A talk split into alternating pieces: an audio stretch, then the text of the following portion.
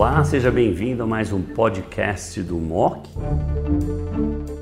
É um prazer poder apresentar mais um MOC Highlights uh, da ASCO 2021, numa área tão importante que é o câncer ginecológico.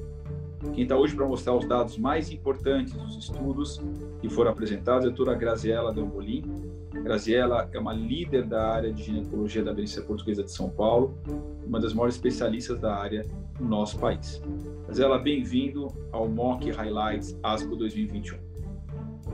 Muito obrigada, doutor Fernando. Muito obrigada ao MOC por essa oportunidade de estar aqui hoje para a gente falar um pouquinho sobre o que foi apresentado na ASCO 2021.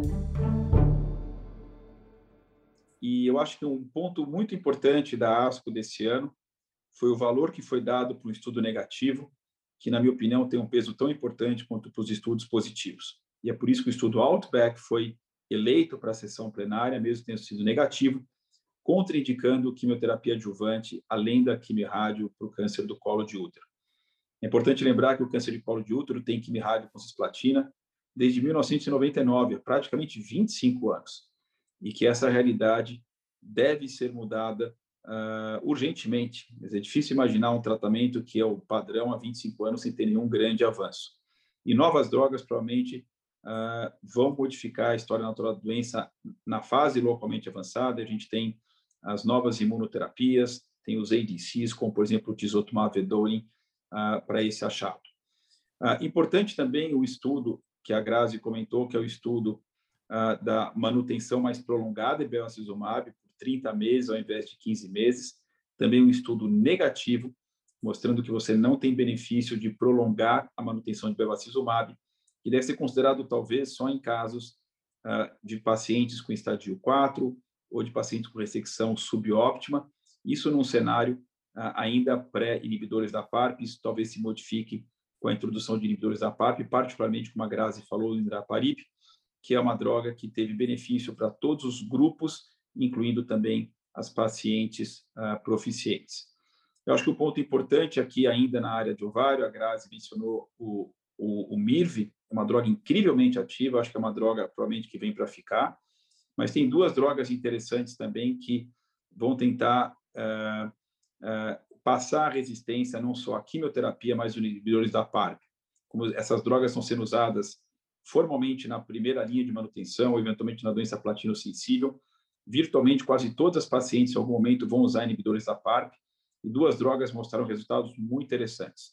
Uma droga chamada adavosertib, que é o inibidor do WEE1, uh, ah, seja combinado com olaparib ou com monoterapia, quem havia falhado olaparib previamente, e também uma outra droga chamada seralacertib, que é uma droga, um inibidor de ATR com respostas muito interessantes, apesar que uma amostragem pequena de pacientes.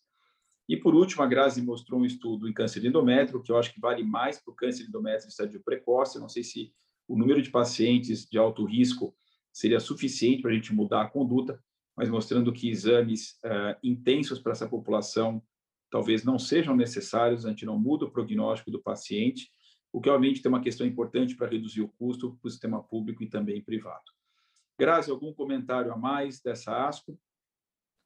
Eu acho que é isso, acho que agora é muito aguardado esses estudos de imunoterapia, a gente já tem alguns fechados, alguns em recrutamento, inclusive no Brasil, com pembrolizumab na doença localmente avançada, né? É, eu acho que esses muitos dados ainda de estudos de fase 2 que foram apresentados, então próprio MIV, a gente tem os estudos de fase 3 em andamento versus o tratamento padrão hoje que a gente tem aos moldes do estudo Aurélia.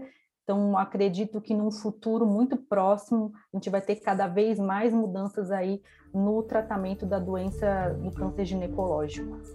Grazi, muito obrigado. A gente espera, como eu falei nas outras apresentações, que a gente se encontre ao vivo em Chicago do ano que vem. Muito obrigada a todos mais uma vez.